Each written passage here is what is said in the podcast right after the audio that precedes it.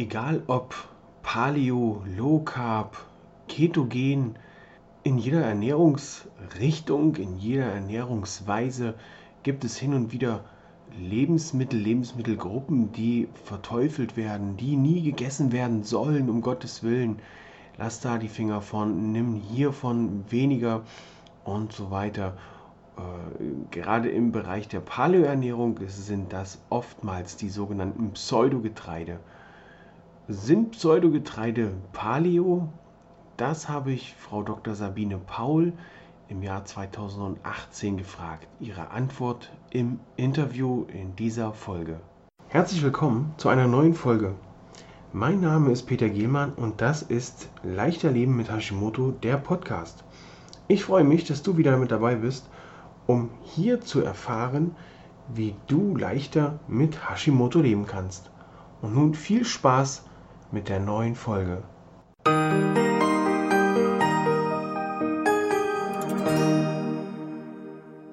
Herzlich willkommen, Dr. Sabine Paul. Wir wollen uns heute unterhalten über das Thema Pseudogetreide. Oft werde ich gefragt, sind Pseudogetreide denn wirklich Paleo? Äh, da ich mich in dieser Richtung nicht als Fachmann bezeichne, habe ich mir gedacht, lade ich einen Fachmann oder hier besser gesagt die Fachfrau zum Gespräch ein. Frau Paul, Evolutionsbiologin, richtig ausgesprochen? Jawohl, genau. Ein kleiner Zungenbrecher. Molekular- und Evolutionsbiologin. Ja, hallo. Ich freue mich sehr über die Einladung. Ja, komme ich direkt zur ersten Frage. Sind Pseudogetreide wirklich Paleo? Na, das ist jetzt natürlich eine Riesenfrage. da könnten wir drei Stunden drüber reden. Machen wir es kurz. Ähm, ich frage erstmal, was ist Paleo? Weil da gibt es ja auch verschiedene Definitionen. Ich sehe es jetzt mal als Evolutionsbiologin ganz simpel.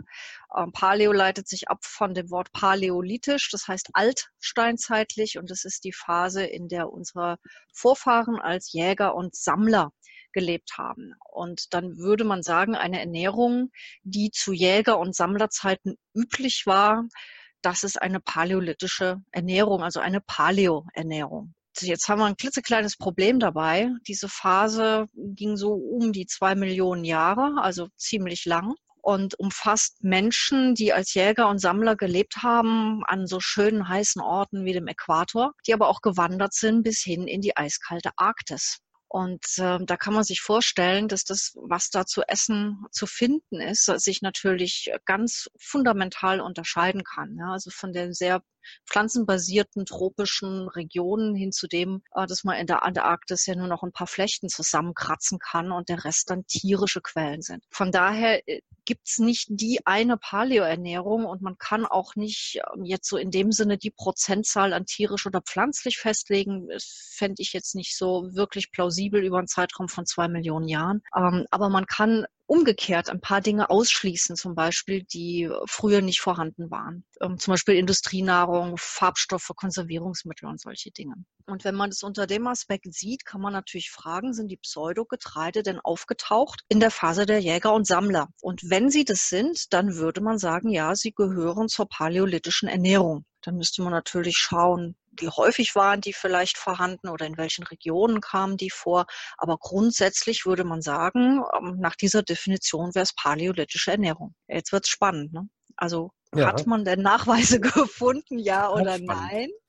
Trommelwirbel. Äh, ja, tatsächlich. Also man hat es sowohl äh, gefunden in, ja, in bei Grabungen, wo man dann datieren kann, so etwa 10 bis 40.000 Jahre zurück, also definitiv äh, in der paläolithischen Zeit. Man findet es aber auch, und das ist äh, ja die andere schöne Quelle, die man heute nutzt, um, bei den Anthropologen und Evolutionsbiologen, die schauen bei den heute noch lebenden Naturvölkern, von was ernähren die sich denn, zumindest wenn sie noch so halbwegs ursprünglich unterwegs sind.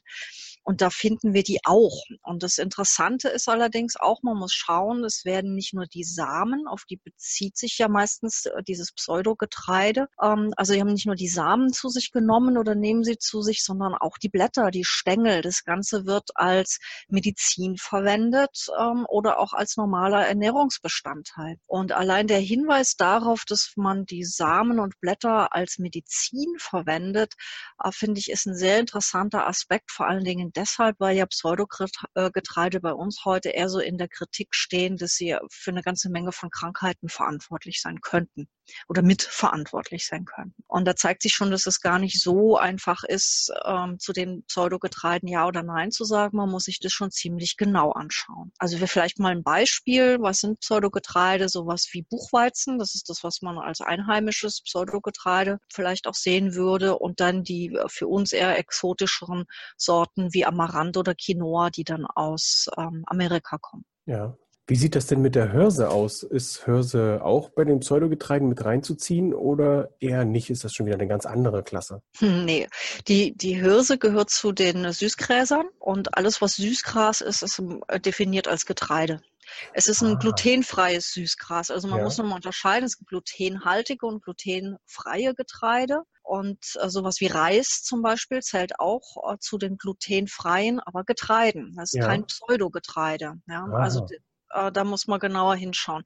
Also ganz klassisch die Getreide mit Gluten, die kennt jeder, Weizen, Roggen, Hafer, Gerste, ja. auch diese, äh, ja inzwischen als ursprüngliche Sorten gehandelte, wie Emmer, Kamut, ähm, solche Sorten, die sind alle glutenhaltige Süßgräser.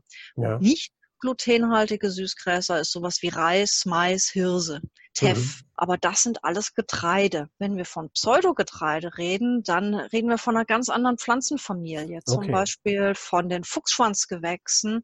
Das sind Amaranth und Quinoa. Ja, da zählt einheimisch sowas wie Spinat, Mangold und rote Beete dazu. Mhm. Das ist mhm. eine komplett andere Pflanzenfamilie als die Süßgräser. Oder der Buchweizen zählt zu den Knöterichgewächsen. Das ist, wenn ich mich recht entsinne, ist das Rhabarber, der damit dazu zählt. Das ist ja interessant. Das heißt, es sind, es sind, ganz, sind ganz andere Gruppen und es erklärt ja. auch, warum, ähm, also es gibt natürlich, weil es sich immer um Samen handelt, natürlich Gemeinsamkeiten, aber es gibt auch ganz große Unterschiede, weil sie eben zu ganz anderen Pflanzenfamilien ja. gehören. Das ist ja klasse. Mhm. Ein kleiner Exkurs in die Pflanzenkunde, fantastisch.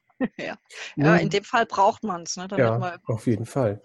Ähm, nun sagt es so, dass die Pseudogetreide so ein bisschen in der Kritik stehen, dass sie für ganz viele Krankheiten verantwortlich gemacht werden. Mhm. Äh, oder dass man da äh, annimmt, dass sie für Krankheiten zuständig sind. Was, was, was kann denn da der Auslöser für die Krankheiten sein? Ja, wenn man sich anschaut, worauf sich die Kritik bezieht, dann sind es die sogenannten Antinährstoffe, die in Samen generell enthalten sind. Also zu den Samen zählt dann aber auch sowas wie Nüsse, ja, muss man dann auch sehen. Das sind ja auch Samen und die enthalten Substanzen, von denen man ausgeht, dass sie ja Fressfeinde abhalten sollen, zu viel davon zu naschen. Also so eine Art Selbstverteidigungsmechanismus der Pflanzen, um ihre Samen zu schützen. Es trifft übrigens auch auf Eier zu, Eizellen. Ähm, das heißt, auch da finden wir solche Antinährstoffe.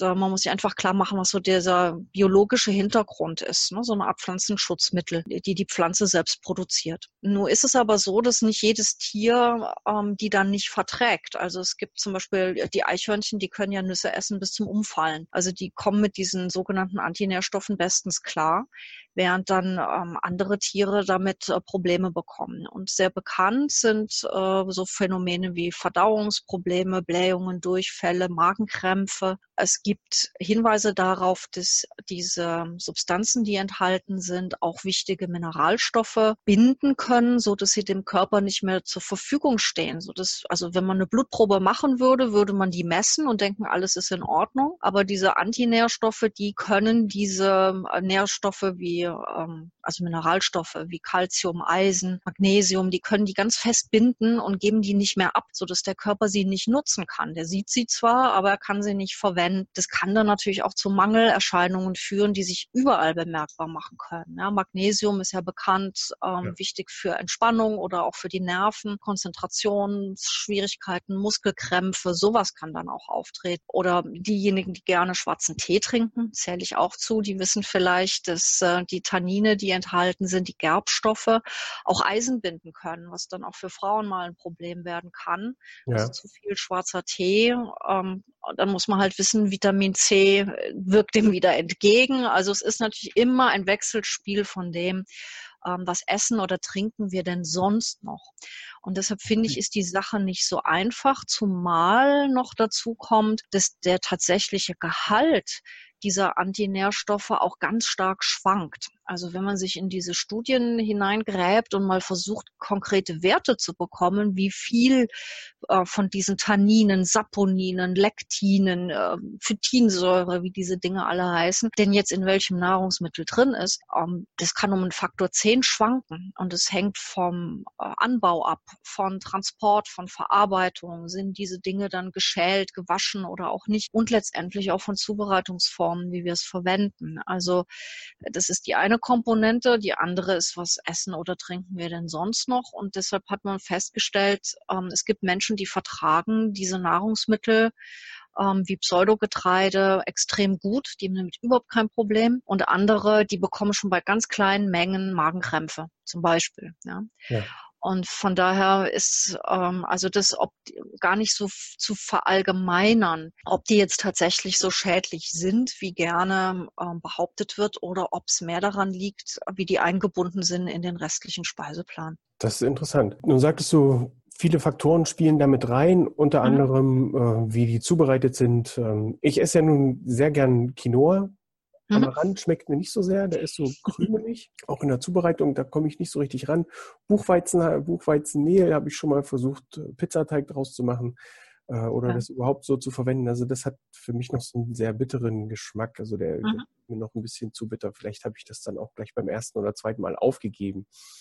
Nun esse ich gern Quinoa. Worauf muss ich jetzt bei der Zubereitung von beispielsweise Quinoa oder auch Amaranth äh, achten, damit ich nicht mehr so viel Antinährstoffe zu mir nehme, äh, wie sie jetzt im Urzustand aus der Tüte raus oder aus der Verpackung raus mhm. äh, an diesen Samen dranhängen. Da würde ich noch was vorwegschieben wollen, nämlich vielleicht ist es gar nicht so schlecht, wenn ein paar von diesen Antinährstoffen noch da drin sind. Also wir sind ja jetzt so drauf gepolt, oh, die können irgendwelche schrecklichen Dinge im Körper anrichten bei manchen Leuten. Aber was man inzwischen rausfindet und wenn man sich in der Forschungslandschaft so ein bisschen umschaut, sieht man, dass die Anzahl der Studien zu dem, was die alles Tolles können, gerade gerade wächst, können wir vielleicht nachher nochmal drauf eingehen. Mhm. Ähm, also es könnte sogar sein, dass es äh, gar nicht so verkehrt ist, einen Rest von diesen Substanzen auf jeden Fall drin zu behalten. Es also gar nicht so schlimm ist, wenn man es durch die Zubereitungsformen nicht komplett wegbekommt. Ja, also was kann man tun? Ähm, das ist ganz klassisch das, was man im Grunde auch von den Hülsenfrüchten kennt, weil die haben ja auch sehr viele von diesen Substanzen. Ähm, was macht man mit Hülsenfrüchten? Die würde kein Mensch ähm, einfach so essen oder ja, vielleicht tun es manche, aber es tut dann meistens nicht so besonders gut. Das heißt, was macht man klassisch mit Hülsenfrüchten? Einweichen. Ne? Das ist so traditionell relativ lange kochen. Das ist das Nächste. Ähm, man kann sie auch, das ist bei uns, äh, kommt es jetzt wieder als Trend, äh, fermentieren oder mhm. keimen mhm. lassen. Und alle diese Prozesse, also wässern, erhitzen, keimen lassen oder fermentieren. Die sorgen alle dafür, dass Prozesse in Gang gesetzt werden, die diese äh, Substanzen entweder abbauen oder ausschwemmen oder einfach ähm, inaktivieren. Und das heißt, man sollte, wenn man solche Pseudogetreide oder die Hülsenfrüchte zu sich nimmt oder auch Nüsse, schauen, ob man nicht äh, mindestens eins dieser Verfahren verwendet. Nur funktioniert nicht jedes Verfahren für jedes dieser Antinährstoffe. Je mehr man kombiniert, umso besser besser ist es im mhm. Grunde. Ja. Aber das, man kommt schon relativ weit ähm, mit, mit diesen klassischen Zubereitungsformen ja. auch, die viele ja kennen. Also die, das mal schnell irgendwo reinschmeißen und schnell zubereiten, ist in dem Fall keine gute Idee, wenn man die Antinährstoffe rausbekommen will. Okay. Ich sehe es zum Beispiel, wenn ich äh, Quinoa nicht mindestens zwei, dreimal äh, mit Wasser abgespült habe, mhm. dann bildet sich danach im Topf oder in der Pfanne noch so, so, so ein leichter Schaum. Ja. Ähm, und der ist dann meist ja so weißlich-gelblich. Mhm. Und daran merke ich dann für mich selber so, hoppla, nicht lang genug abgewaschen, weil wenn ich es gründlich, gründlicher mache, gibt es auch schon mal Phasen, da schäumt das gar nicht, da kocht das Essen ja. hin. Einfach super. Genau, das sind die Saponine, die sind mhm. wie Spülmittel, wie Spüli. Ja. Also als Detergenzien wirken die und die ähm, lösen natürlich dann auch andere Substanzen mit und es schäumt dann beim Kochen. Genau, also je besser die gewaschen sind, manche sind ja schon vorgewaschen, manche auch mhm. schon vorgeschält. Also viele dieser Substanzen sind auch noch in den Schalen drin. Ähm, Wenn es dann geschälter Quinoa ist, dann ist es auch schon ein bisschen besser, aber ja, ein paar Reste sind natürlich immer noch drin. Ja, nun hab, bin ich ja nur leidenschaftlicher Koch, auch wenn ich mit dem Thermomix koche und man den mhm. Thermomix-Köchen ja nun nachsagt, die können nicht kochen. ähm, ich muss sagen, ich habe erst durch den Thermomix das Kochen gelernt und bin dazu gekommen, Ja, man kann sich ja. da auch darüber streiten, wie bei dem Pseudogetreide und äh, Paleo. Ähm, nun habe ich festgestellt, wenn ich zum Beispiel Kartoffeln koche, nicht im Thermomix, sondern ganz normal, einfach so im Topf, mhm. dann schäumt das auch. Mhm.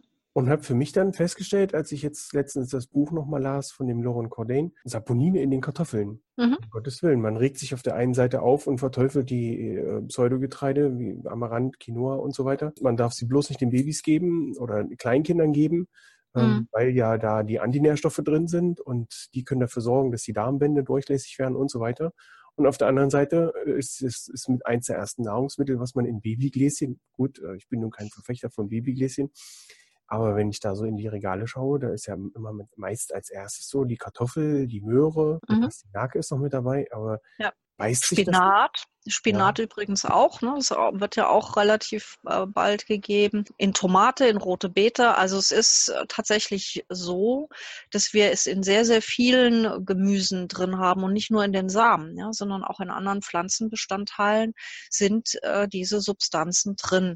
Und ich merke, dass es mir zunehmend schwerfällt, von Antinährstoffen zu sprechen, weil wir eben auch die anderen ähm, positiven Faktoren mhm. haben.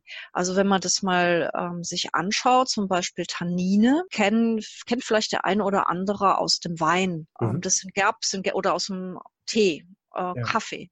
Das sind Gerbstoffe. Und das wird immer alles hochgelobt oder also der Wein antioxidativ und gefäßschützend und all diese Dinge. Ja, aber was sind denn diese Antioxidantien? Das ist ja nicht irgendwas, sondern das sind genau diese sekundären Pflanzenstoffe, genau mhm. diese Tannine, Polyphenole. Tannine ist ein Polyphenol. Da kriegen alle mal leuchtende Augen. Oh, Polyphenole, die sind aber gesund. Ja, das sitzt alles zum Beispiel in dieser Schale der Weintrauben drin. Deshalb ist es auch im, im Wein, vor allen Dingen auch im Rotwein drin. Aber auch wenn wir Trauben essen. Ja, wird jetzt jemand sagen, um Himmels Willen, gib äh, den Kindern keine Traube mehr oder isst selber keine Traube mehr. Würde man nicht. Ja, oder Kaffee, Tee gilt inzwischen ähm, wegen vieler dieser Substanzen als äh, gesundheitsförderlich. Das heißt, wir haben tatsächlich ähm, eine Mischung von Eigenschaften, die unseren Verdauungstrakt zum Beispiel ähm, attackieren kann, aber nicht muss. Und auf der anderen Seite so tolle Funktionen hat, wie die Gefäße zu schützen oder aggressive Moleküle, die bei Stress- und Alterungsprozessen auftreten, abzufangen. Also richtiges Anti-Aging im Grunde. Ja? Und das sind natürlich Dinge, die sollte man nicht mehr ähm, äh, also nicht vergessen. Und deshalb finde ich ein bisschen schade inzwischen, dass man immer so global von Antinährstoffen spricht, weil wir wahrscheinlich ganz viele Schutzfaktoren damit auch bekommen. Ja. Und ähm, ja, das ist eben in fast allen Nahrungsmitteln drin. Ich hatte vor kurzem eine Studie, da hat man bei Quinoa war das oder unter anderem zu Quinoa äh, zur Phytinsäure geschaut, wo, in welchen Nahrungsmitteln kommt die denn überall vor und hat dann einfach mal im Supermarkt in New York eingekauft, also so an Obst und Gemüse und Nüssen, was da so alles gibt und hat dann festgestellt, äh, dass etwa 30 Prozent der Nahrungsmittel entsprechende Aktivität aufweisen. Heißt es das jetzt, dass wir 30 Prozent unserer pflanzlichen Nahrungsmittel vom Teller streichen müssen? Würde niemand machen. Ja. ja. Also von daher denke ich nicht zu große Panik bekommen, schon ein bisschen schauen, dass man da nicht zu einseitig wird oder auch nicht bestimmte Nahrungsmittelgruppen zu sehr überrepräsentiert hat, mhm. ähm, aber auch die positiven Seiten sehen. Ja. Also auch hier gilt es zu differenzieren, nachzuschauen und sich mal schlau zu machen, mal zu mhm. Buch in die Hand zu nehmen oder wie jetzt hier diesen Podcast zu hören, um festzustellen, mir fällt der Name jetzt nicht ein. Wer hat es gesagt? Die Dosis macht das Gift. Ja, das ist ganz Paracelsus wird es zugeschrieben. Ne? Das ist, ja. es stimmt tatsächlich für alles. Und es ähm, es macht auch die Kombination des Gift. Mhm. Also es gibt Dinge, die funktionieren zusammen gar nicht oder neutralisieren sich oder fördern sich gegenseitig. Also auch da, wir schauen immer so ganz isoliert auf, oh Hilfe, da sind viele Kohlenhydrate drin oder oh Hilfe, da sind viele Lektine drin. Ja, ja aber was macht es denn sonst noch oder was ist sonst noch in dem Essen dabei? Wir essen ja nicht die Einzelbestandteile mhm. für sich, sondern alles immer als Gesamtkomposition. Ja. Das stimmt. Entscheidend ist ja dann auch, auch wenn es jetzt komisch klingt, was hinten bei rauskommt. Ne, was dann ja. bei der Verdauung ent, entsprechend für den Körper, äh, was der Körper sich bei der Verdauung der ganzen Stoffe äh, zunutze macht und dafür sich rauszieht. Und da ist ja eigentlich völlig egal, wie viel Kohlenhydrate und Fette äh, ich mir vom Teller nehme. Wenn der Körper sich nur das nimmt, was er gerade braucht. Ja, und je nachdem, wie er es auch umwandelt. Und da sind mhm. wir bei der Darmflora. Das heißt, ähm, wie gut werden da Dinge auch verstoffwechselt? Ja? Oder ja. wie sieht die Darmschleimhaut aus? Ist die in Ordnung? Können wir darüber Nährstoffe aufnehmen oder sie völlig kaputt? Und wir bekommen dann äh, vielleicht auch Immunreaktionen, ne? weil äh, Dinge, die gar nicht über die Darmwand normalerweise drüber kommen, plötzlich in die Blutbahn geraten. Aber das, äh, ja, das heißt, im einen Mal vertragen wir das, äh, was wir da essen und im, in dem anderen Fall, wenn die Darmbarriere gestört ist, vertragen wir es gar nicht mehr. Und das sind also so, man, man sollte wirklich die ganzen Systeme betrachten und nicht nur einzelne Nährstoffe. Okay, ähm, jetzt sagst du es gerade, die Darmwand, ähm, ob das alles gut ausgebaut ist. Wie sieht es denn bei Babys oder Kleinkindern, die jetzt schon einen Brei zu sich nehmen können, die schon ein kleines bisschen kauen können. Wie sieht es denn da aus mit, mit Pseudogetreide? Kann ich die unbedenklich geben oder äh, muss ich da irgendwas beachten? Äh, wir haben es jetzt bei uns zum Beispiel, wie gesagt, ich esse gern Quinoa und wir haben jetzt mhm. Quinoa gegessen und der unser Kleinster, der stürzte sich wie wild äh, auf das Quinoa und war total begeistert davon. Und meine Frau sagte, oh, Mensch, bist du sicher? Ich sage, ja, mhm. abgewaschen, gekocht, alles das gemacht, äh, wie es sein soll. Zwar jetzt nicht in Kombination, weil ich mit Fermentieren noch nicht so firm bin. Und mhm. ich mir auch vorstellen könnte, wenn ich mich entscheide heute Morgen, äh, ich möchte gern äh, Quinoa essen und ich muss, das erstmal eine ganze Weile fermentieren, dann äh, ist das Mittagessen in Gefahr. das stimmt. Und meine Frau nahm dann Dr. Google zur Hand und fand direkt eine Seite, wo dann drin stand, um Gottes Willen bloß kein Quinoa aufgrund der Antinährstoffe, wir sprachen ja eben schon drüber, mhm. ist das gar nicht gut und kann zu einem äh, löchrigen Darm führen. Und die Darmflora des Babys ist ja noch nicht so weit ausge, ausgewachsen, ausgebaut, aufgebaut, dass das Baby da Schaden nehmen kann. Und ich habe sie dann beruhigt, äh, dass alles gut ist und dass man auch nicht alles gleich beim ersten Mal glauben soll, auch noch versuchen soll, zwei, drei andere Meinungen mit zum Thema reinzuholen. Mhm. Nun die Frage, kann man denn da äh, bedenkenlos ähm, Pseudogetreide zu sich nehmen oder muss es, muss man da auch, äh, oder beim Baby halt, äh, Baby, Kleinkind drauf achten? Oder auf was muss man achten? Ja, also es, es gibt ja von der Deutschen Gesellschaft für Ernährung die Stellungnahme, dass man das äh, den Kindern nicht geben soll, genau mit dem Argument der Antinährstoffe und ähm, naja, ja, lieber das Weizenbrötchen, das gesunde. Äh, äh, genau, lieber das Weizenbrötchen, das ausgemahlene, ganz wunderbar. Ich hoffe, man hört die Ironie jetzt raus, ne? Nicht, dass ich jetzt heißt, dass jetzt heißt der Peter, der sagt hier, gebt dem Baby Weizenbrötchen. Um Gottes Willen, macht es nicht. Genau, bloß nicht.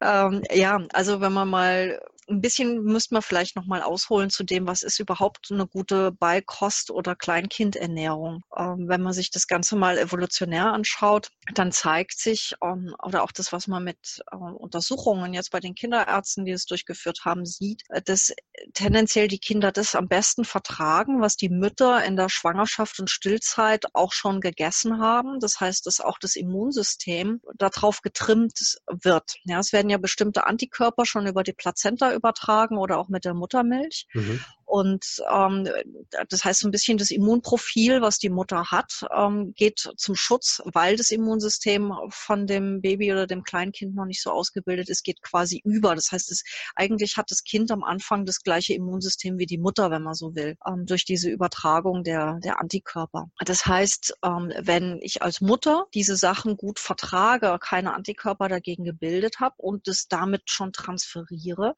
dann ist es ein gutes Start, ähm, ein guter Start für ein Kind. Wenn ich als Mutter das gerade nicht vertrage, weil bei mir ähm, irgendwas im, im Darm durcheinander ist und ich Antikörper dagegen bilde, dann werden diese Antikörper auch transferiert auf den Säugling. Und damit haben wir dann nicht so eine gute Konstellation. Das heißt, das erste Kriterium von, soll man das jetzt dem Kind mit ein paar Monaten geben oder nicht, wäre, hat denn die Mutter das während der Schwangerschaft und Stillzeit überhaupt schon zu sich genommen und gut vertragen? Wäre okay. wär zum Beispiel ein Kriterium. Ja. Dann gibt's weitere spannende Experimente. Da hat man untersucht, was wird heute im Leben nicht mehr durch eine Ethikkommission gehen, ähm, dass Waisenkinder über drei Jahre oder nee, bis zu sechs Jahre, glaube ich, haben die äh, eine Auswahl von knapp 100 Nahrungsmitteln auf Tabletts bekommen, wo sie selbst aussuchen durften, was sie essen, auch ohne Mengenbegrenzung und keine vorgegebene Kombination. Weil man rausbekommen wollte, haben denn Kinder überhaupt ein Gespür dafür, was ihnen gut tut. Also kann man sich darauf verlassen, wenn, wie du sagst, dein Sohn stürzt stürzt sich da drauf und findet es ganz toll. Ist es denn jetzt ein Hinweis darauf, ähm, dass das Kind schon weiß, was ihm gut tut oder ähm, vielleicht doch besser nicht? Und da hat man ganz Erstaunliches rausgefunden, also dass diese Kinder zum Teil extrem verrückte, wilde Kombinationen ausgewählt haben, im Grunde auch alle irgendwas Verschiedenes. Also es gab nicht das Grundmuster und die haben aber witzigerweise alle ungefähr die ähnlichen Nährstoffkombinationen letztlich zu sich genommen und waren auch alle gesund. Das heißt, so ein Kind, wenn es jetzt nicht die Wahl zwischen Pizza, Burger, Lasagne hat, sondern zwischen diesen Naturnahrungsmitteln, wo sich es bedienen kann, hat ein sehr gutes Gespür dafür, welche Nährstoffe ihm gut tun. Und es kann von Kind zu Kind ganz unterschiedlich aussehen. Also eins hat wohl offensichtlich ganz viel Orangensaft und ein bisschen Leber zu sich genommen, eine Weile. Also wird man sich ja schütteln. Als Eltern wird man ja. irgendwie denken, man hat was falsch gemacht und die Krise bekommen und wo ist das Gemüse und all diese Dinge, ja. Aber die haben über diesen ganzen Zeitraum auch in Wellen unterschiedliche Dinge gegessen und wirklich in zum Teil schrägen Kombinationen. Geht alles und der ich denke, der wichtige Hinweis aus dieser Studie ist, wenn die Kinder diese naturbelassenen Nahrungsmittel bekommen, also nichts industriell verarbeitetes, dann sind die schon in der Lage, auch ziemlich genau nachzuspüren, was ihr Körper braucht. Und das heißt, neben dem Kriterium hat die Mutter das während Schwangerschaft und Stillzeit zu sich genommen gut vertragen, wäre dann das zweite Kriterium, hat das Kind auch Lust darauf. Also wir kennen das alle, ein Kind ist, ist gesund. Ne? Und dann wird der Mund zugepresst, hm, bloß nicht. Ist auch ein Signal dafür, dass das äh, Kind vielleicht diese Art von Nahrungsmittel in der Phase nicht gut verträgt. Von daher würde ich sagen, allgemein können wir gar nicht sagen, ist Quinoa jetzt super oder nicht sondern sollte man schauen, also A, Zubereitungsform, das hatten wir eben, ja. B, Schwangerschaft und Stillzeit, C, hat das Kind überhaupt Lust und Appetit darauf, wenn es den Schnabel zusperrt und es nicht möchte, mhm. würde ich auch nicht reinzwingen wollen. Ne? Per se können die, also nochmal Stichwort Kohlenhydrate, so ab etwa zwei Monaten bilden die die Amylase, also das Enzym, das Stärke abbaut, mhm. die Kohlenhydrate abbaut. Das heißt, da haben wir schon ganz deutlichen Hinweis äh, drauf, dass die im Prinzip solche stärkehaltige Nahrung schon als Beikost vertragen würden mhm. ab zwei Monate. Aber was das dann genau ist, ob das jetzt mehr Früchte sind oder ähm, mehr sowas wie Pseudogetreide, ähm, ist damit nicht festgelegt. Ne? Ja. Also im Prinzip können sie es verdauen. Das ist ja auch nochmal ein wichtiger Punkt. Sind mhm. sie in der Lage, diese Nährstoffe zu mobilisieren oder ähm, rutscht es dann durch oder macht irgendeinen anderen Schaden? Ja. Und wenn man das zusammennimmt, würde ich sagen, es ist sicherlich ein Versuch wert. Ich würde es nicht in so riesigen Mengen machen, einfach mhm. auch um den, den Kohlenhydratanteil nicht zu hoch zu haben, aber gegen eine gelegentliche Portion, wenn sich das Kind da nicht gegen sperrt und die Mutter das gegessen hat, würde jetzt mal grundsätzlich nichts sprechen. Ja, also super. Ja, das war sehr hilfreich. Wir haben einen riesengroßen Bogen geschlagen von Pseudogetreide über eine kleine Exkursion in Pflanzenkunde hin zu äh, Entwicklung der Babys. Äh, höchst interessant auch zu sehen, dass es äh, viele Antinährstoffe, jetzt wo du das so sagst, ist es natürlich wirklich, fällt es auch mir das so ein bisschen schwer, wirklich Antinährstoffe zu sagen, mhm. ähm, wo diese sekundären äh, Stoffe da, äh, wie die zusammenarbeiten, ob, je nachdem, was für Stoffe das sind, äh, ist es wirklich immer wieder wichtig, wie bei der, äh, wie beim Einkaufen, wirklich auch drauf zu schauen, was ist denn überhaupt drin, sich mal zu informieren, was esse ich da, tut mir das gut, kann mir das gut tun, und auch ein kleines bisschen auf den Körper zu achten, auf den Körper zu hören, in sich reinzuspüren, tut es mir jetzt gut, dass ich das esse? Äh, habe ich jetzt hier ein bisschen Beschwerden? Ich habe schon zum Beispiel eine hochgelobte Pizza mit Mandelboden gegessen. Mhm. Habe ich unheimlich Bauchschmerzen von gehabt. Ja. War dann wahrscheinlich zu viel. War zu viel. Das ist im Übrigen auch so ein Punkt, um nochmal auf die Paleo-Ernährung zu kommen, in der Form, wie sie hier bei uns im deutschsprachigen Raum praktiziert wird. Also zum Beispiel das hochgelobte Mandelmehl, ja, da ist ganz viel Phytinsäure drin. Ja. Also das, was in, äh, bei den Pseudogetreiden verteufelt wird, wird aber dann gleich über richtig hohe Mengen Mandelmehl ähm, dann mal ordentlich in die ganzen Gerichte reingepumpt.